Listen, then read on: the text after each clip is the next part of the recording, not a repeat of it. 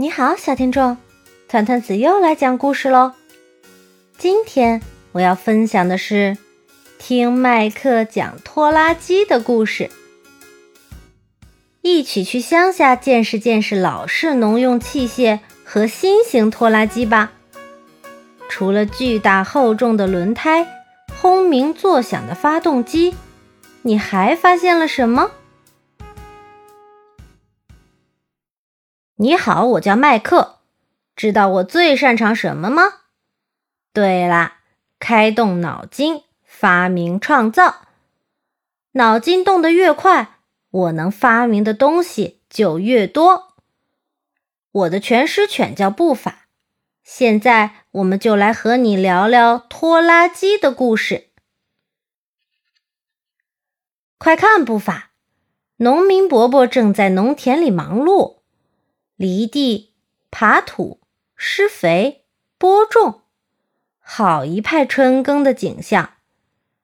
他们在地里种下各种作物：燕麦、小麦、土豆和甜菜。石器时代的人类满足于用简易农具进行手工劳作。早在六千年前，拖拉机还没有出现时。瑞典南部的居民就已经开始开展农耕活动了。我爸爸的爸爸的爸爸莫瑞兹麦克就是农民，在他生活的十九世纪末，能驱赶两头健壮的耕牛翻土和犁地，可是件奢侈的事。在耕牛的帮助下，空气和阳光能更好的作用于土壤。使之变得松软肥沃，易于播种。一百年前，随着拖拉机的问世，人类和牲畜的生活得到了大幅改善。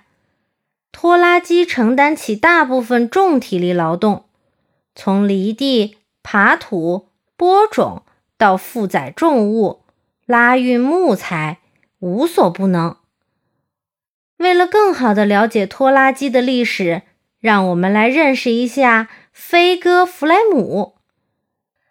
他在废旧钢材回收厂的后面修建了一座拖拉机博物馆。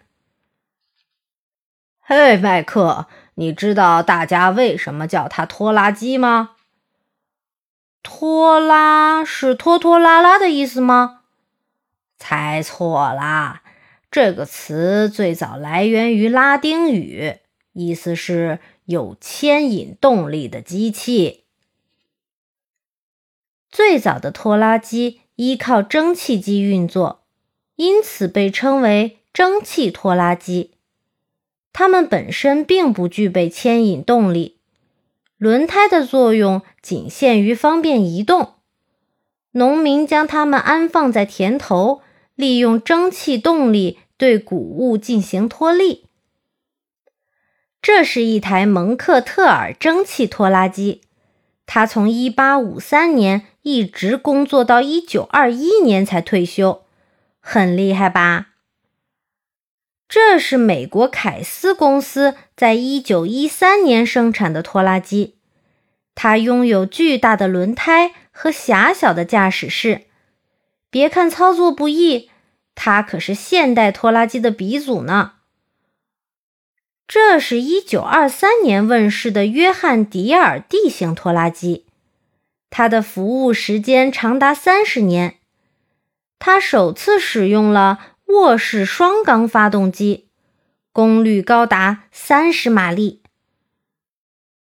这两台拖拉机真漂亮，绿色的是。柏林德蒙克特尔 B.M 十型，红色的是沃尔沃 T 二十二型。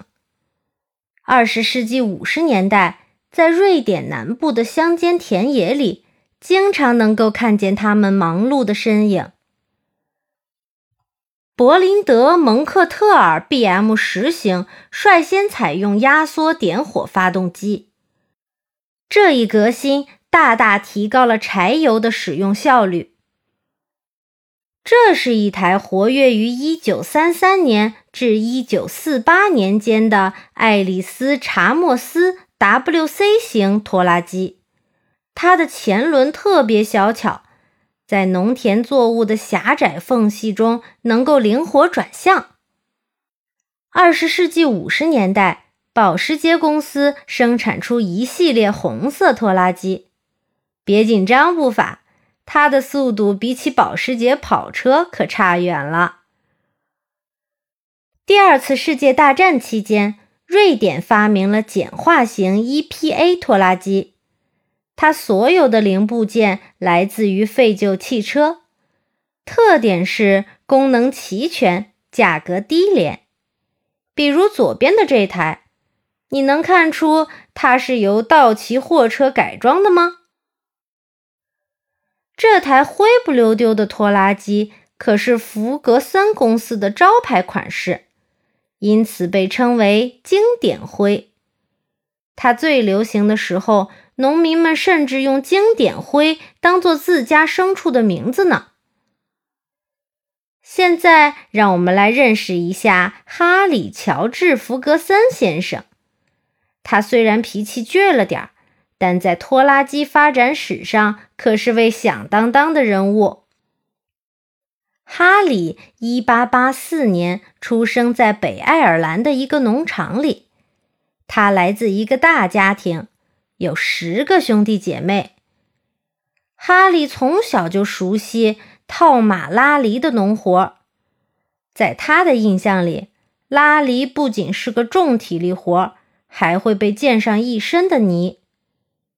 十七岁时，哈利离开家，前往贝尔法斯特，在哥哥开的自行车修理厂里找了份工作。很快，他开始参加摩托车和汽车的竞赛。比起驾驶，哈利更喜欢机器制造。经过钻研和尝试，他驾驶着自己制造的飞机进行了成功试飞，创造了爱尔兰航空界的历史。不久后，哈利创办了自己的工厂。他立志改善农业劳动的条件和环境，避免让更多孩子体验自己童年时代的辛苦。一九三六年的一天，哈里·弗格森隆重推出了自己的新发明——黑色拖拉机。黑色拖拉机由液压装置控制，操作者能够自由调节所配置农具的高度和方向。农具由锚定装置固定在拖拉机后方，拆卸和保养都十分方便。在进行大规模生产时，福格森拖拉机的外观由黑色改为灰色。你一定对“液压”这个词感到陌生吧？来，让我解释一下液压动力的原理。先将一只塑料袋灌满水，然后在塑料袋表面戳几个洞。现在抓紧袋口，用力向下挤压，看。一条条水柱从小洞里喷了出来，这意味着水或者其他液体能够产生压力，并在一定条件下转变为能量。液体的流量、方向和压力都是能够调节和控制的。管道是产生液压动力的关键因素，在液压动力的作用下。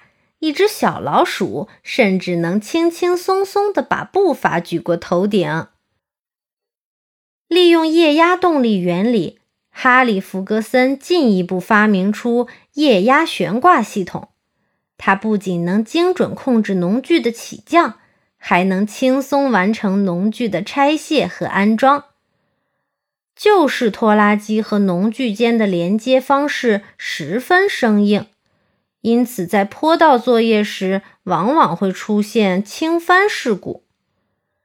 得益于液压悬挂系统，福格森拖拉机巧妙地规避了这一风险。福格森系统大获成功，如今几乎所有的农用器械都应用了不同形式的福格森系统。经典灰拖拉机一度风靡全球。它的足迹甚至远至零下五十摄氏度的南极大陆。而履带的应用解决了雪地作业的难题，令它的表现更为出色。哈里与生产商麦瑟哈利斯合作，将公司正式更名为麦瑟弗格森有限公司。经典灰不复存在，取而代之的是色彩明快的鲜红色。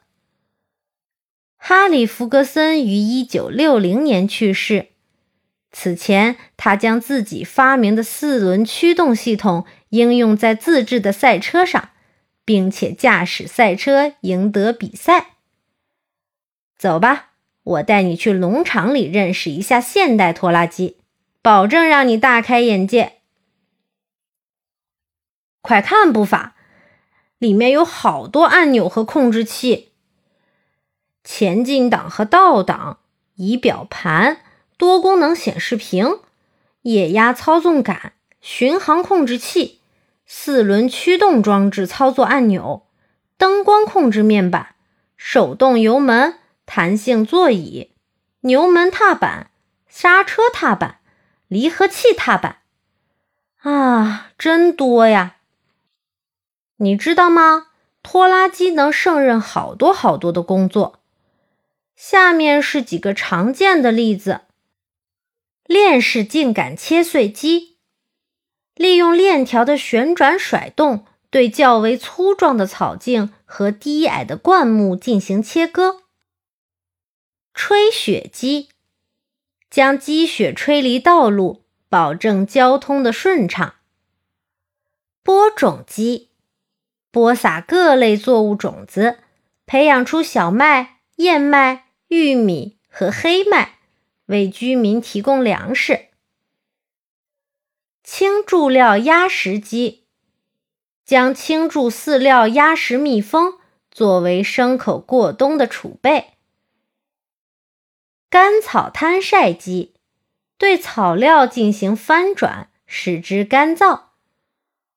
锯木机对木材进行切割，并运入木材库。汽车和拖拉机最大的不同在于所使用的发动机。拖拉机跑得慢，但负载重，因此必须采用低转速、大马力的发动机。这里要引入一个新概念——扭矩。我们可以这么说：拖拉机的扭矩比普通汽车的扭矩要大。什么是扭矩呢？让我们做个实验，了解一下。首先，请你试着用手将螺帽旋紧在螺丝上，是不是很费劲儿？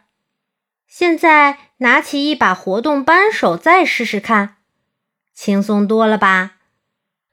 手柄相当于利臂，利臂越长，活动扳手作用在螺帽上的扭矩就越大。拖拉机的设计。必须适应高负荷的工作，因此常有人称赞这机器扭力真不错。拖拉机内部有许多连杆和曲轴，它们构造巧妙，合作紧密，为拖拉机的运转提供源源不断的动力。知道吗？拖拉机之间也会进行比赛。这就是所谓的拖拉机拉力赛，听上去有点不可思议吧？这项活动最先兴起于美国，之后逐渐在世界各地展开。它的规则并不复杂，参赛选手可以自行改装出一台上千马力的大扭矩拖拉机，然后在后方悬挂一辆数千公斤重的拖车进行比赛。牵引距离最长的拖拉机胜出。说起来，我们祖先手工耕种的方式虽然原始，却拥有环保和节能的优点。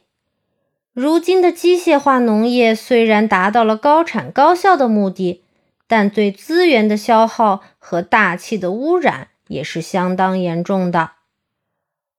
我设想的画面是这样的：未来的拖拉机。既高效又环保。它将太阳能板获得的能量转化为动力，利用智能机械臂进行拟人化操作。你的设想呢？